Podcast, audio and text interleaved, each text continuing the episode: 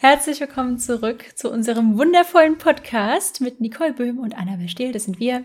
Ja. Also ich dachte, du sagst auch so ein Hallo oder Also, so. hallo. Hallo. Schön, dass ihr wieder da seid. Äh, ja, danke fürs Reinschalten. Es ist äh, sehr schön, dass ihr wieder da seid. Das freut mich sehr. Ja, merkt man, sie, sie lacht auch. Ähm, Ja, Annabelle sieht mich, ich Ja. lache. Es ist, es ist, es ist Genau. mein Mittagloch. Entschuldigung. Ich, ich, Ja, aber im, Posi im positiven Sinne füllen wir das jetzt Ja, mit genau. ähm, einem wunderschönen Gespräch. Ähm, ja, wir haben nämlich auch eine Frage reinbekommen tatsächlich und wir dachten, wir nehmen die dann direkt so ein bisschen für das Thema. Auch erstmal Dankeschön, dass so viele Leute zugehört haben und für das liebe Feedback. Das war tatsächlich richtig schön. Und ähm, ja, soll ich direkt mit der Frage anfangen, um das Thema so einzuleiten? ja, hau raus. Okay. und zwar hat äh, Stefan ähm, ein bisschen nach ja, Tipps gefragt, wie wir uns für eine endgültige Version eines Plots entscheiden. Und Nicole und ich haben dann überlegt, das Thema so generell ja, zum Plotten zu machen, weil man da ja recht viel zu sagen kann. Ich weiß auch nicht, ob wir heute jetzt alles abdecken können. Wahrscheinlich nicht. Aber ich dachte so als, als grober Überblick quasi, wie plotten wir, wie stringent ziehen wir das durch, wie halten wir uns an dem Plot. Ähm, ja, einfach so ein bisschen erzählen, wie das bei uns beiden abläuft. Wir haben schon mal, glaube ich, uns auch über das Plotten unterhalten, damals im Buchgeplauder kurz, aber nicht so in, in der Gänze sozusagen. Deswegen bin ich sehr gespannt. Ähm, magst du vielleicht erstmal anfangen zu erzählen, nutzt du irgendwie eine Methode zum Plotten oder wie gehst du vor, wenn du von deiner ersten Buchidee sozusagen einen Plot ausarbeitest? Ja, also tatsächlich hat sich die Methode über die Jahre so ein bisschen verändert und ich probiere auch immer wieder was Neues aus. Jetzt gerade beim letzten Teil von Golden Hill habe ich es ein bisschen abgeändert und bei meinem neuen Projekt, ich muss immer so aufpassen, dass ich nicht erzähle, was ich gerade schreibe. Neuen- weiß es. wenn ich mir so mal einen Blick draufsetzen, wenn ich irgendwann, wenn es mir irgendwann rausrutscht und dann kommt so ein Piep, Piepst sich das? dann, dann Ja, ich, ich werde dann auch kurz so. Piep Mhm, sagen und das genau. dann einfach drüber legen. dann, dann wisst ihr Bescheid, dann habe ich mich verplappert. Ähm, genau, also ich probiere jetzt gerade ein bisschen eine neue Methode aus, weil ich früher ähm, recht akribisch geplottet habe und habe dann halt auch, also ich schreibe immer erst den groben Plot auf und die Plot Points, die ich eben auf jeden Fall erreichen will und äh, nutze dazu ganz gerne diese Sieben-Punkte-Struktur von Dan Wells, ist es, glaube ich, der die erfunden hat. Oder hat er sie nur, weiß gar nicht, ob die von ihm ist, ich glaube schon. Ich glaube Ähm, ja. Ich glaube ja. Und ähm, genau, die nutze ich sehr gerne und ähm, hangle mich halt dann dort entlang. Und früher habe ich dann eben noch die einzelnen Szenen immer ausgeplottet und so. Und das mache ich jetzt heute tatsächlich nur noch selten. Also im Moment, also bei Golden Hill 3 und jetzt beim aktuellen Projekt mache ich es tatsächlich so, dass ich immer so ein Stück nur voranplotte und mir auch detaillierter überlege, welche Szene gerade dran ist. Und dann setze ich mich aber gleich hin und schreibe, anstatt dass ich alles komplett ähm, durchplotte. Also ich weiß zwar immer noch, wo ich hin will und ich weiß meine Plotpoints und so und ich weiß, welchen Midpoint, also wo quasi der Spannungshöhepunkt ist und was so, was so alles passieren soll, das habe ich schon im Kopf, aber eben nicht sehr ausgeplaudert. Das ist einfach nur eine Idee dann. Und darauf Mhm. bewege ich mich Hast- zu. Hast du für den dritten Band ähm, damals ein Exposé geschrieben oder nur für Band 1? Ich habe für alle drei ein Exposé geschrieben, auch Okay. sehr ausführlicher, aber äh, der Band ist so komplett von diesem Exposé abgewichen. So okay, das wäre jetzt meine Frage gewesen, weil du meintest, du hast nur so grobe Punkte und im Exposé muss man ja teilweise doch ein bisschen ausführlicher werden. Ja, so der Also, ah, gut, Konflikt, der ja. Konflikt, den ich ursprünglich im Exposé hatte, was ist dann so ein total anderer geworden. Also es hat sich wirklich super Mhm. verändert. Und weil mir das so häufig passiert, immer wenn ich ein Exposé schreibe und ich schreibe dann die Geschichte und dann wird es eine andere Geschichte als im Exposé, dann dachte ich mir, lasse ich jetzt einfach das Exposé weg. Sehr gut. Ja. Ja, aber mir ging das auch so. Ich habe letztens auch Lux nochmal geschrieben, dass sie den Klappentext von Band 3 bitte nochmal ändern, weil sich auch alles verändert hat. Aber es ist noch im Rahmen, deswegen denke ich, ist das okay. Ähm, ja, ich mache das Gleiche tatsächlich. Also ich ähm, plotte auch mit der Sieben-Punkte-Methode. Für alle, die es nicht kennen, der Name ist eigentlich schon relativ selbsterklärend. Man hat so sieben Punkte, die die Geschichte sozusagen strukturieren. Man hat so einen Aufhänger, dann soll Wendungen, einen Mittelpunkt und am Ende die Auflösung. Und ähm, könnt ihr mal googeln, ist eigentlich super spannend. Es hat mir anfangs total geholfen, so meine Bücher zu strukturieren. Mittlerweile mache ich es wie du. Ich ordne den ganzen Punkten schon noch Szenen zu, aber ich merke im Schreiben einfach oft, was noch fehlt und plotte dann immer so die, also wenn ich schreibe, dass ich so die nächsten drei, vier Kapitel noch mal feiner geplottet habe und hangel mich dann dran, weil ich merke, wenn ich von Anfang an alles versuche fein zu plotten, ich schmeiß alles wieder um. Ich merke dann, dass irgendwie da noch ein Charakter fehlt oder lerne die Charaktere dann auch im ersten Drittel des Schreibens total gut kennen und merke, dass es gar nicht so passt, was für ein ja, Rahmen, den ich sie irgendwie zwängen wollte und passe den dann wieder an. Aber ich finde das so für den, den ersten Plot tatsächlich immer noch voll hilfreich. Bei Romans zum Beispiel. Ich merke, dass ich bei Fantasy anders plotte als bei Romans. Ich weiß nicht, ob es dir da auch so geht. Ja, tatsächlich ist das auch, äh, weil Fantasy ist auch meistens mehr plot-driven und, und Romance hast mhm. du ja mehr so aus dem Charakter raus. Und gerade wenn du am Anfang den Charakter noch nicht so gut kennst, kann es eh ein bisschen schwieriger sein, dann was zu plotten. Jetzt war ja bei Golden Hill 3 war es halt auch so, dass ich äh, beide Hauptcharaktere schon durch die ersten zwei Bände super gut gekannt habe und dass da eh wenig Spielraum in ihrer Entwicklung war und ich eben schon von Anfang an, schon von Band 1 wird quasi festgelegt, ähm, also Band 3 ist Sadie die Protagonistin, es ist kein Spoiler, es steht auch im Klappentext. und ich glaube, man kann es sich denken, wenn man Band 1 gelesen hat, das ist Parkers Schwester. Und quasi von Band 1 ab wird halt ihr Problem schon klar. Also du erfährst es schon in, in, in den ersten paar Seiten und das zieht sich halt einfach weg. Und Band 3 ist dann eben die logische ähm, Folge darauf, auf, auf, auf, dieses Problem, was sie hat. Das will ich jetzt nicht mhm. erzählen, weil genau, das, äh, das, mag ich jetzt nicht spoilern, aber ich werde, ähm, muss nicht nee, wir müssen nicht piepen, aber ähm, insofern war für Sadie zum Beispiel relativ wenig Handlungsspielraum oder halt auch vom ihr Charakter mhm. her wenig Spielraum, aber gerade das hat mir super gut geholfen. Der Band ging mir so schnell von der Hand. Ich glaube, es war das schnellste Buch, was ich hier geschrieben habe. Einfach weil halt schon so viel ja. feststand vorher. So ging es mir bei Runaway, das habe ich auch in vier Wochen runtergeschrieben, weil ich einfach die Protagonisten schon kannte aus den Vorgängerbänden. Ja. Also da musste man sich nicht mehr so, ja, so lange hinsetzen und sich überlegen, wie die Charaktere ticken. Man kannte sie ja schon, auch wenn sie vorher Nebencharaktere waren. Ja, genau. Und das ja, funktioniert das bei Romance super gut. Und bei Fantasy, wie gesagt, das ist ja eher mehr plot-driven. Da kann man, finde ich, auch aber ein bisschen theoretischer planen. Also mhm. das, was ich halt vorhin meinte, weißt du, dass du so Szenen detaillierter aufschreibst und so und eben in der Theorie planst, wie dein Roman quasi aussehen soll. Das geht bei Fantasy mhm. schon ein bisschen eher als bei Romance, zumindest jetzt für mich. Habe ich auch das Gefühl und ich finde auch bei Fantasy, weil du gerade ja meintest, so plot-driven, du hast so viel externe Struggles, die du den Charakteren irgendwie mhm. zufügen kannst, dass es das manchmal ein bisschen leichter macht, für mich zumindest, als wenn alles immer so intern und intrinsisch und emotional ist. Und dann ist es manchmal wirklich schwer, das alles noch nachvollziehbar darzustellen. Und bei Fantasy, nur falls schickst du noch einen Drachen in den Kampf, dann gehen ja, ja, kämpfen oder so und schon hast du wieder Spannung drin. Zur Not lässt ähm, du irgendwas das, explodieren und dann passt das Ja, schon. das geht und das ist in Romans ähm, zumindest schwieriger möglich. Wenn da ständig Sachen durch die Luft fliegen, hätte ich im Lektorat wahrscheinlich Probleme. Ja, ja. du hast halt auch einfach nicht so viele Möglichkeiten in Romance, den, die Spannung auszudehnen. Weißt du, wenn, ich meine, du kannst zwar schon mal ein bisschen Gefahr reinbringen, aber letztlich passt es ja auch nicht wirklich zu diesem Genre. Mhm. Wenn da jemand auftaucht und dir eine Knarre an den Kopf hält, wirst du dich in Romance ja. schon eher fragen und in Fantasy ist es halt so, ja, ja, gut, das passiert halt Alltag. mal, ne? Das ist halt auch Alltag. ja, total. Ja. Und ich finde auch bei Romans manchmal dann auch schwierig, dass es sich nicht so repetitiv liest, dass es nicht so ein On-Off-Ding wird, zum Beispiel zwischen Protagonist und Protagonistin.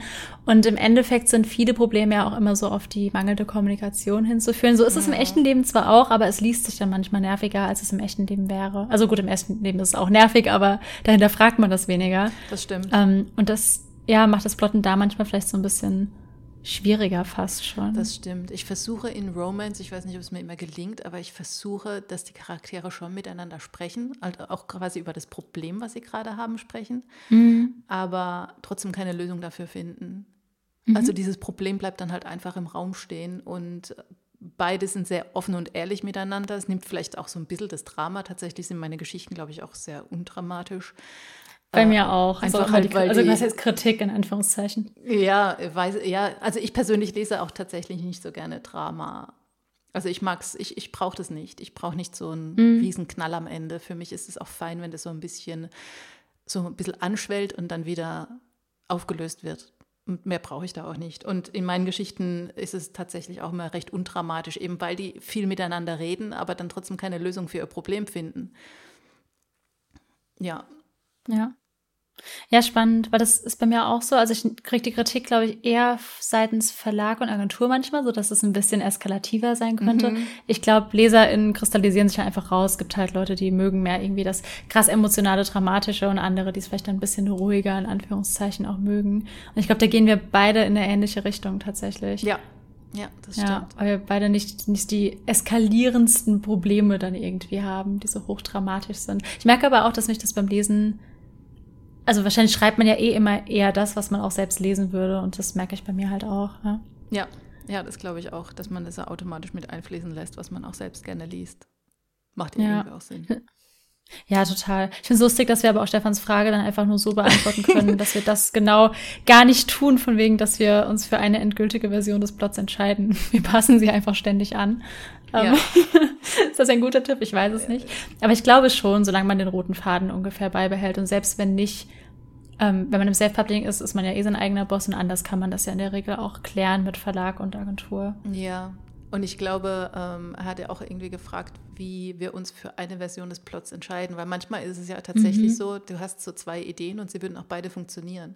Mhm. Und dann ist die Frage so, mit welcher Idee gehst du denn jetzt weiter? Und logischerweise wird sich dann der Plot ändern, ob du Version A oder Version B wählst. Und ich glaube tatsächlich, dass es mit das Schwerste am Plotten ist. Also für mich ist es zumindest das Schwierigste. Ähm, mich zu entscheiden, in welche Richtung ich gehen will. Und wenn ich mich gar nicht entscheiden kann, probiere ich immer beide Richtungen aus und schreibe so ein Stückchen vorwärts und, und probiere mal, wie es wäre, wenn ein Charakter eben A macht anstatt B und dann gucke ich, wo, wo die Geschichte dann hingeht oder wie der Charakter auch darauf reagiert und was sich daraus ergibt. Und wenn so, wenn es sich eckig anfühlt beim Schreiben, dann probiere ich die B-Variante und dann komme ich meistens auf eine C-Variante mhm. und nehme dann wieder A. das klang super chaotisch. Um, okay, wow. super oft tatsächlich. Nee, ich, ich, ich habe, glaube ich, noch nie beide Varianten geschrieben, glaube ja. ich. Aber ich mache immer so richtig lange Gedankenexperimente dann. Also ich hatte das in Fadeaway, da hatte ich super oft, wenn du so, so einen Straßenverlauf hättest, hätte es andauernd Weggabelungen gegeben, weil ich ganz mhm. oft so Variante A und B und C hatte, so dass ich irgendwie mehr als, als ein, zwei Optionen hatte und habe dann einfach immer versucht, mich einfach so reinzufühlen, was ich am ehesten machen würde. Ob das immer so die klügste Entscheidung der Protagonistin war, vielleicht nicht, aber es hat funktioniert am Ende so. Ja. Ja. Ja, genau. Also ich glaube, das sind so die, die Wege halt auch mit Stichpunkten das zu machen. Ich mache es auch gerne mit, ähm, Gott, wie heißt das Programm? Scrabble? Skipple? Scrabble? Ich schaue es nach. Scrabble ist ein Spiel. Scrabble ist ein Spiel. Ich glaube, es heißt Scapple. Es ist von den gleichen Machern, die ähm, Scrivener gemacht haben. Ich schaue nach und ich packe sie ah, in die Show Notes. Ja. Okay. Und ähm, oh, Notes klingt so professionell. Ja, Wahnsinn, oder? Als wir, wir so machen den Podcast gerade.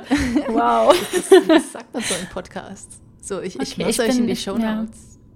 Ich habe keine Ahnung von Podcasts offensichtlich. Ja, und eigentlich, muss, eigentlich sollte man auch immer animieren dazu, dass, dass jeder immer bewertet und bitte und so. Und ah ja, mach das mal bitte. Ja, es ist sehr wichtig. Das wäre mir ganz wichtig. es ist uns super wichtig. Aber bitte nur fünf bitte, Sterne. Bitte schreibt uns nur Wie bei uns in Büchern, nein Quatsch. Bewertet uns auf iTunes. nee, alles okay. ähm, ja, aber spannend. Ich glaube aber auch, wenn man das so macht wie du, merkt man ja oft schnell, ob was funktioniert oder nicht. Also oft ja auch schon irgendwie in den Stichpunkten, weil manchmal verrennt mhm. man sich dann ja und merkt, hm, dann probiere ich doch lieber Variante A und dann geht da vielleicht einfach alles flüssiger direkt von der Hand. Aber vielleicht ist es, vielleicht funktionieren auch beide Sachen und dann ist es auch okay, wie man sich entscheidet. Also deine Leser und Leserinnen wissen ja eh nicht, was Variante B gewesen wäre. Die genau. müssen sich eh mit A zufrieden geben. Genau. Also, und solange es funktioniert. Ja, ja, das ist richtig. Das kommt natürlich hinzu.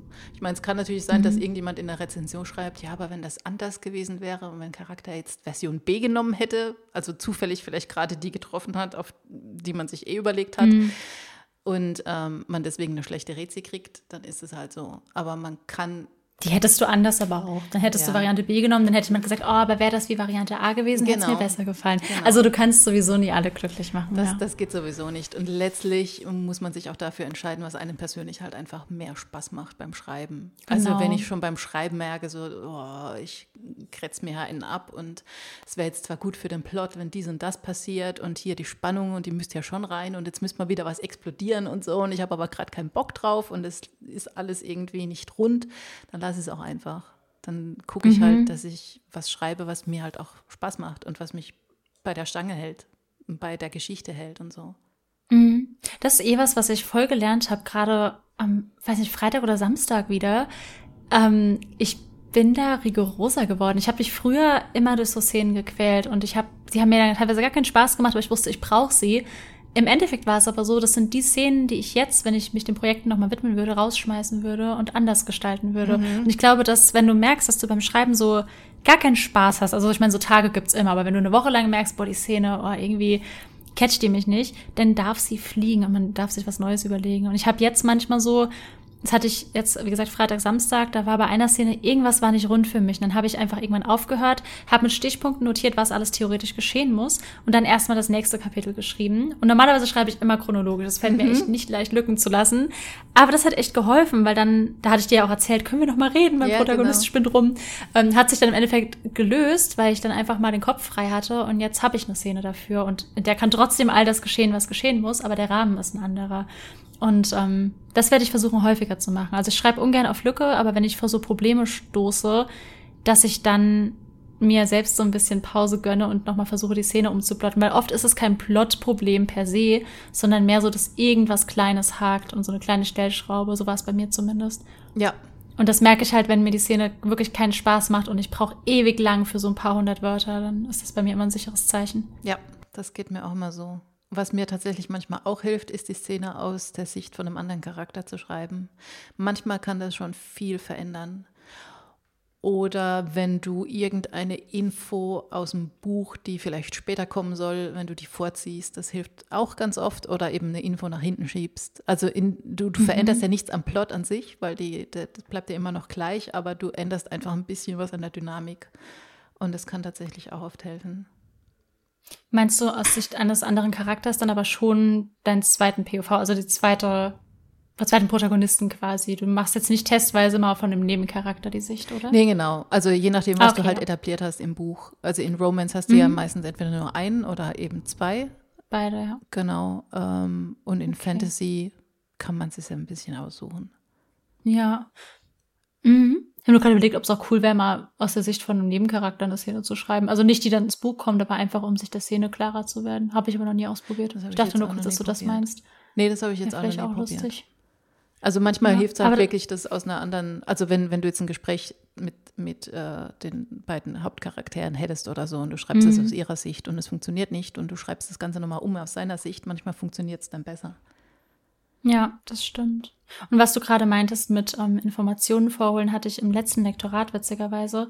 Da habe ich den gesamten Anfang, ich habe ihn nicht umgeschrieben, ich habe nur die Kapitelreihenfolge nochmal geändert. Mhm. Und es hat dem Buch eine ganz andere Dynamik und einen viel, viel mhm. besseren Einstieg gegeben.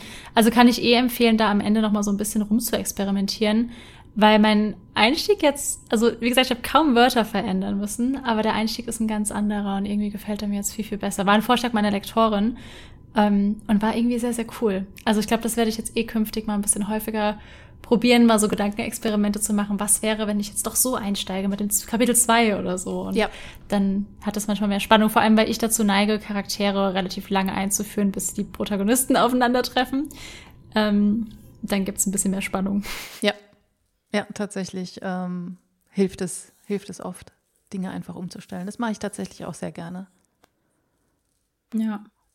Ja, wie schön. Dazu nur der Tipp. Ja, sorry, nee, nee, nee du zuerst. Mein, mein, ich meine, Tipp, weil wenn man das macht, äh, macht euch beim Schreiben oder auch schon beim Plotten nebenher eine Art Kalender. Ich habe immer eine Excel-Tabelle, ähm, in denen ich alle Tage markiere und sage, was passiert und welche Charaktere dabei sind. Und wenn ich was umstelle, stelle ich das in der Excel um, damit ich genau weiß, welche Kapitel muss ich umschreiben, in denen ich vielleicht gesagt habe, ey, gestern waren wir auf der Party und in Wirklichkeit ist es dann plötzlich vorgestern, ihr verschiebt das, ähm, weil das sehr, sehr fehleranfällig ist. Und das habe ich gelernt aus Breakaway, weil ich diesen Fehler gemacht habe und übersehen wurde. Und es ärgert mich bis heute. Oh. aber ich habe daraus gelernt. Ja, tatsächlich mache ich das immer. Also das habe mhm. ich, hab ich bei meinen Fantasy-Geschichten nicht gemacht, da wäre es aber wahrscheinlich mal ganz gut gewesen. Äh, weil bei den Seelenwächtern habe ich auch noch verschiedene Zeitzonen, weil die können, also die können ja teleportieren und dann bist du irgendwie in Amerika und die teleportieren sich mal rüber nach Japan oder so und du hast halt eine andere Zeit.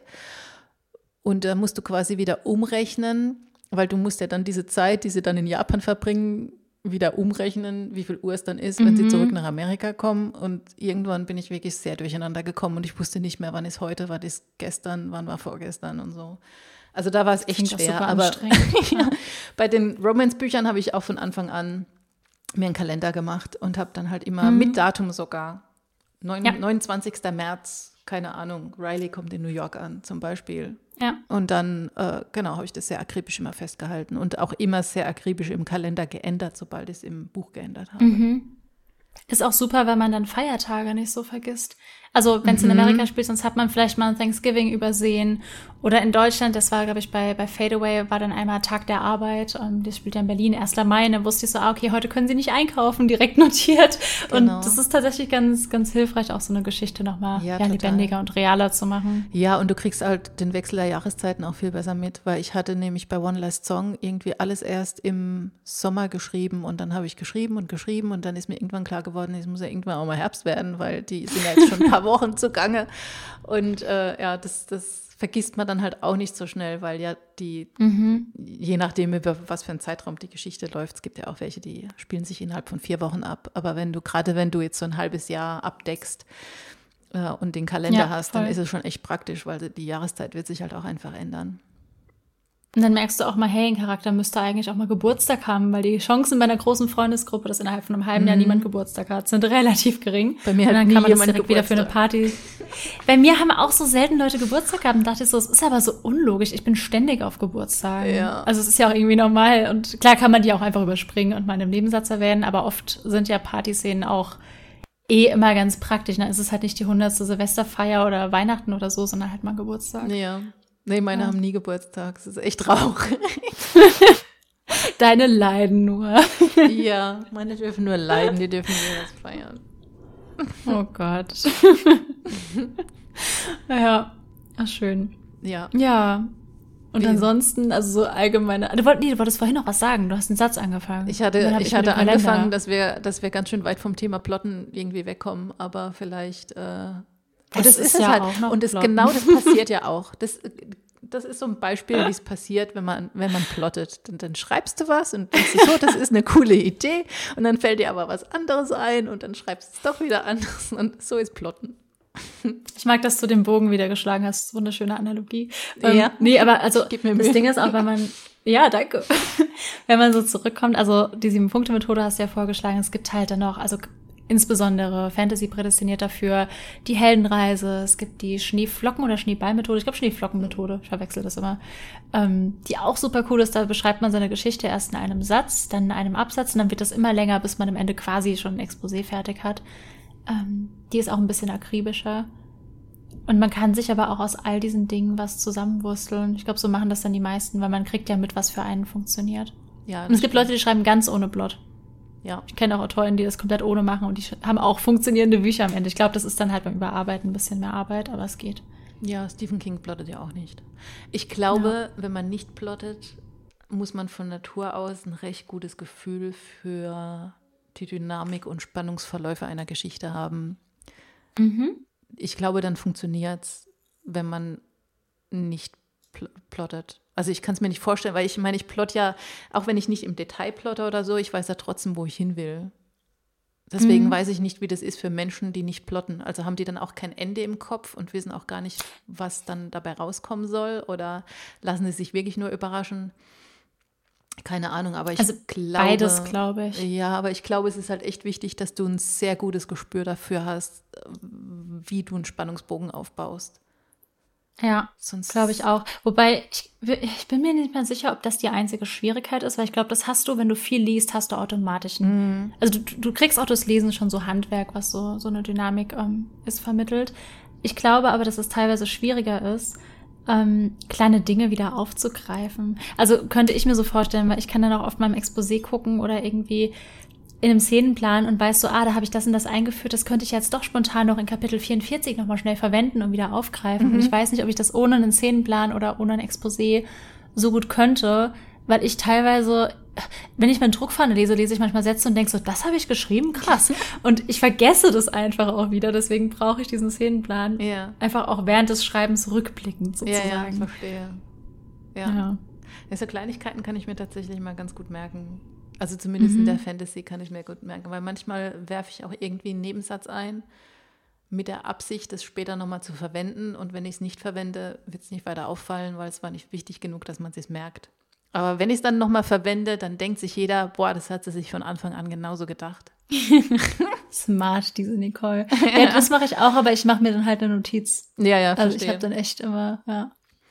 Nee, so habe ich auch Mhm. durch Zufall so das Ende von der ersten Staffel von den Seelenwächtern. Da wusste ich nämlich ewig nicht, wie das Finale, wie das Finale auflösen soll, wie der Endgegner quasi besiegt wird. Das wusste ich ewig nicht. Und dann bin ich durch Zufall auf einen Hinweis gestoßen, den ich irgendwo in Band 6 hinterlassen habe und dachte, Mhm. das könnte ich verwenden. Voll gut. Manchmal, manchmal klappt's. Ja, und wenn, wenn man hakt, kann ich auch nur, also ich, ich habe super viel auch schon mit Nicole geplottet und habe ja einfach so Sachen erzählt. Und dann hat Nicole so einen Satz gesagt, der all meine Probleme gelöst hat. Und ich bin einfach nicht auf so. Das sind manchmal wirklich simple Lösungen und man selbst sieht den Wald vor lauter Bäumen nicht mehr. Ja, Ähm, ja, und manchmal kommt man auch schon beim Erzählen selbst auf Lösungen, ja. auf die man allein nicht gekommen ist, auch, wenn- auch wenn die andere Person auch gar nichts gesagt hat. Also Mir schon funktioniert auch. so oft passiert. Oder wenn ich irgendwie versuche, so in einer Sprachnachricht mein Buch zu erklären oder meinen Plot zu erklären. Und dann rede ich und rede ich und indem ich das auch irgendwie vielleicht nochmal laut sage oder höre oder mehr versuche in Worte zu fassen, äh, da kommt mir ganz oft auch eine Lösung. Also das kann, Mhm. das kann auch sehr oft helfen, wenn man festhängt. Und natürlich auch das Plotten mit anderen, so wie du gesagt hast, weil es hilft, jeder macht ja auch so seine eigenen Erfahrungen im Leben und jeder hat eine andere Sichtweise auf das Leben. Und ich habe ja nur so meinen Raum, in dem ich mich aufhalte und meine Erfahrungen, die ich gesammelt habe und die sind ja anders als deine. Und wenn ich dir irgendwie ein Problem erzähle und ich eben nur meine Erfahrungen habe, aber du andere gemacht hast, dann kannst du mir eben auch noch deine Sichtweise mitteilen und es hilft halt oft, den Horizont dann nochmal zu erweitern. Ja, ähnlich wie bei meinem Reddit-Tipp von letzter Woche. Ähm, Ja, genau. andere Erfahrung. Nee, total. Und ansonsten, also ich versuche immer, mich an meinem Plot zu halten. Und wenn ich auf Fehler stoße, halt eben die gewandten Techniken sozusagen anzuwenden. Aber ich merke auch, dass ich immer lockerer werde, was das angeht und nicht mehr so. Also auch weil ich merke, dass die Verlage, wenn du am Ende ein funktionierendes Buch ablieferst, das nicht komplett ein anderes Thema hat, sind die auch glücklich so. Also Ja. ich habe da noch nie irgendwie Vorwürfe erhalten, weil mal was anders wird. Und ähm, ja, plane mittlerweile halt wirklich immer so die nächsten vier, fünf Kapitel nochmal akribischer voraus. Und die sehen dann auch schon nicht mehr aus wie im Szenenplan. Ja, Ja. das stimmt. Das ist, äh, das mache ich auch so. Und ich glaube, je mehr Erfahrung man sammelt beim Schreiben, umso weniger muss man plotten. Vielleicht, Mhm. vielleicht ist es auch nicht so, aber ich habe so irgendwie das Gefühl, dass ich nicht mehr ganz so intensiv plotten muss, um zu wissen, wo meine Geschichte hin will. Mhm. Würde ich mitgehen, aber witzigerweise plotte ich lieber seitdem. Also ich, ich muss es weniger machen, aber ich verwende freiwillig mehr Zeit auf Charakter und ich sag jetzt mal Worldbuilding, auch wenn meine Geschichten jetzt in der echten Welt spielen, aber halt so um das Umfeld der Charaktere zu bestimmen. Ich mache das viel, viel lieber seitdem. Ja, Ja. Mhm. Ja, hast du noch was hinzuzufügen zum Thema Plotten? Habe ich noch was hinzuzufügen zum Thema? Es gibt halt eigentlich so viel, aber ich glaube, für einen groben Einstieg, ähm, Also ich glaube, am Ja. Anfang ist es halt auch einfach wichtig, dass man sich erstens auch nicht so verrückt macht und Mhm. dass man schon, ich glaube, wenn ich jetzt wieder so, ein- wenn ich jetzt anfangen würde, wieder zu schreiben und ich habe so mein erstes Buch vor mir, würde ich schon versuchen, mir einen relativ guten Plan davon zu machen, einfach weil die Gefahr so groß ist, sich zu verzetteln und dann gar nicht fertig zu werden. Weil dann läuft man mal dorthin, dann muss man mal dahin und dann muss man das noch gucken und ja, das wäre aber auch spannend, wenn ich hier diesen Strang noch aufmache und so.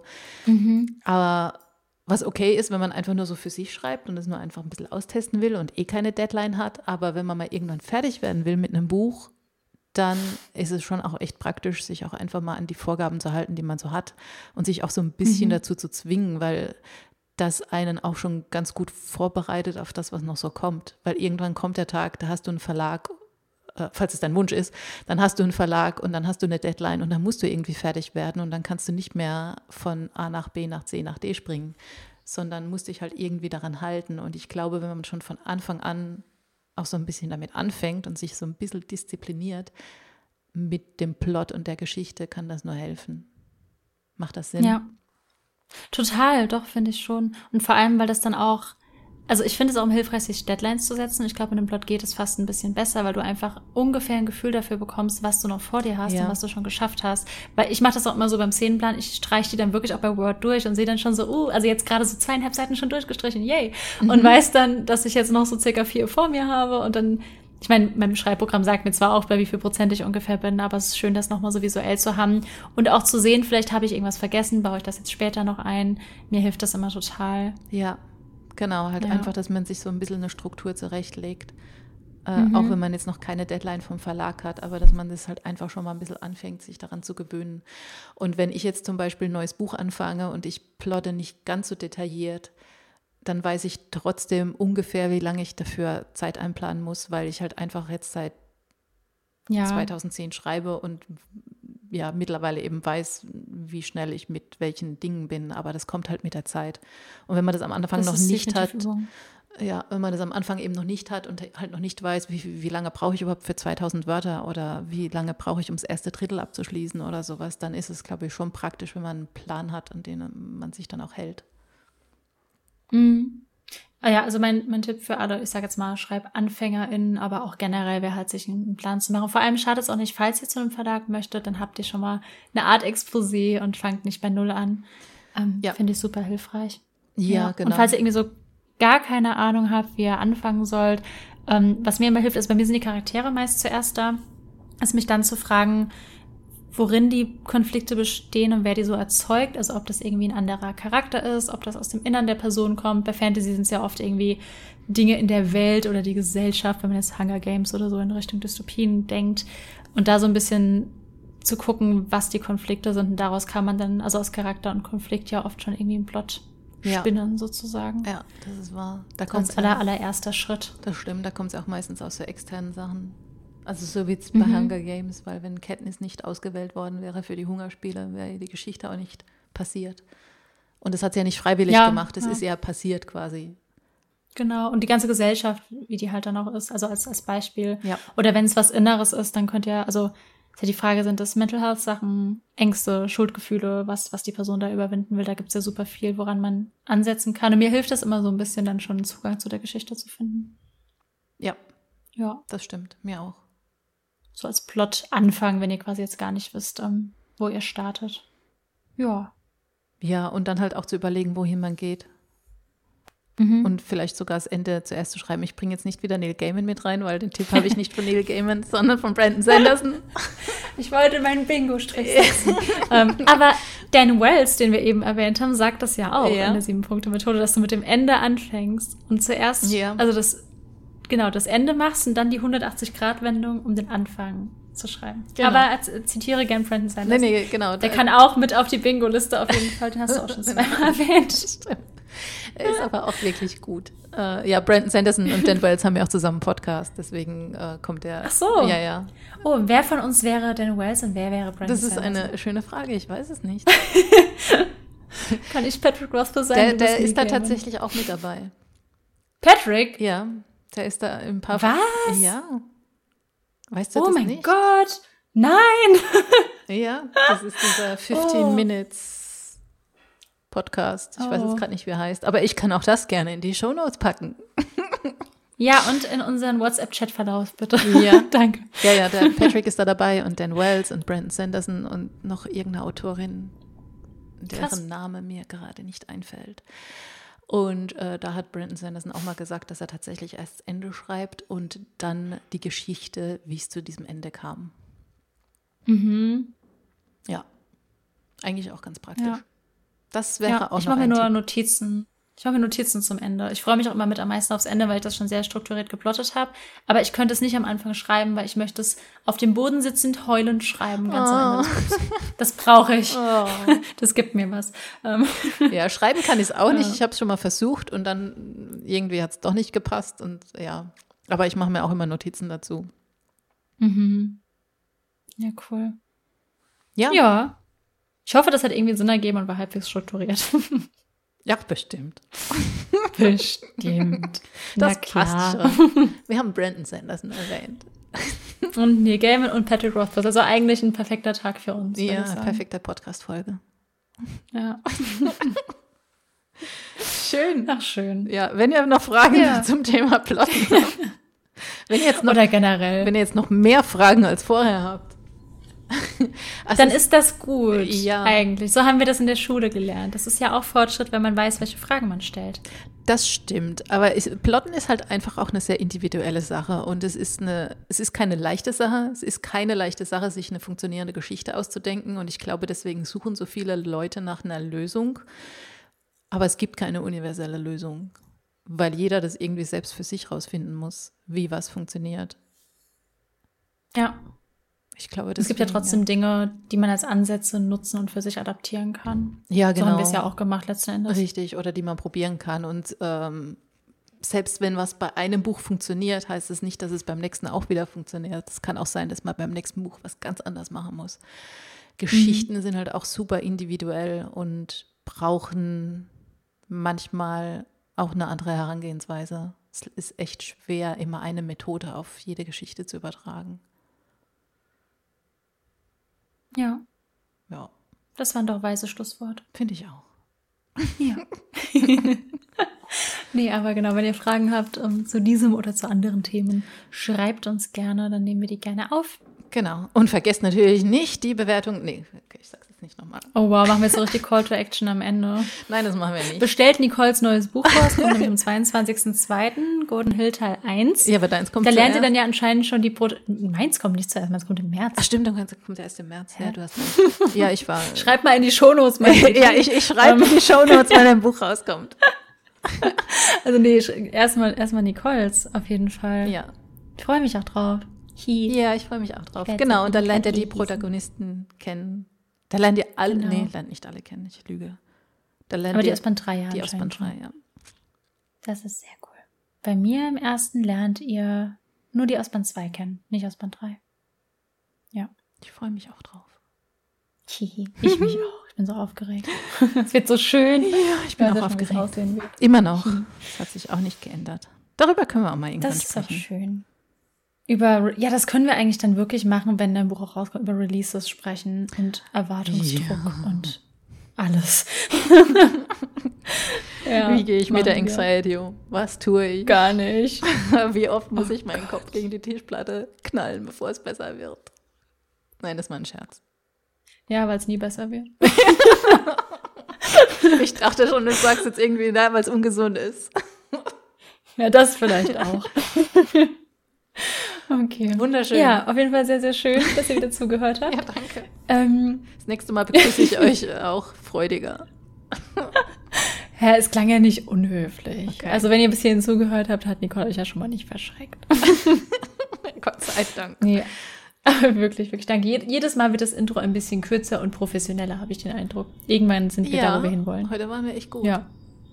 Mhm. Ach, wir Finde schaffen das auch. Nächstes Mal, bleibt einfach dran, um zu hören, ob wir es nächstes Mal so richtig gut hinkriegen. Ja, ansonsten wünsche ich euch einen, wie sagt man, schönen Morgen, schönen Mittag, schönen Abend, Nacht. Sagt man das so? Weiß ich nicht. Schönen Samstag, wenn ihr es pünktlich hört. Samstag Stimmt, es kommt der. Samstag raus. Krass, erst am Samstag. Wir haben heute Montag übrigens, während wir aufnehmen. Ja. Ja, schönes Wochenende. genau, habt Spaß. Zukunftsmenschen. Tschüss an alle Zukunftshörer. Tschüss.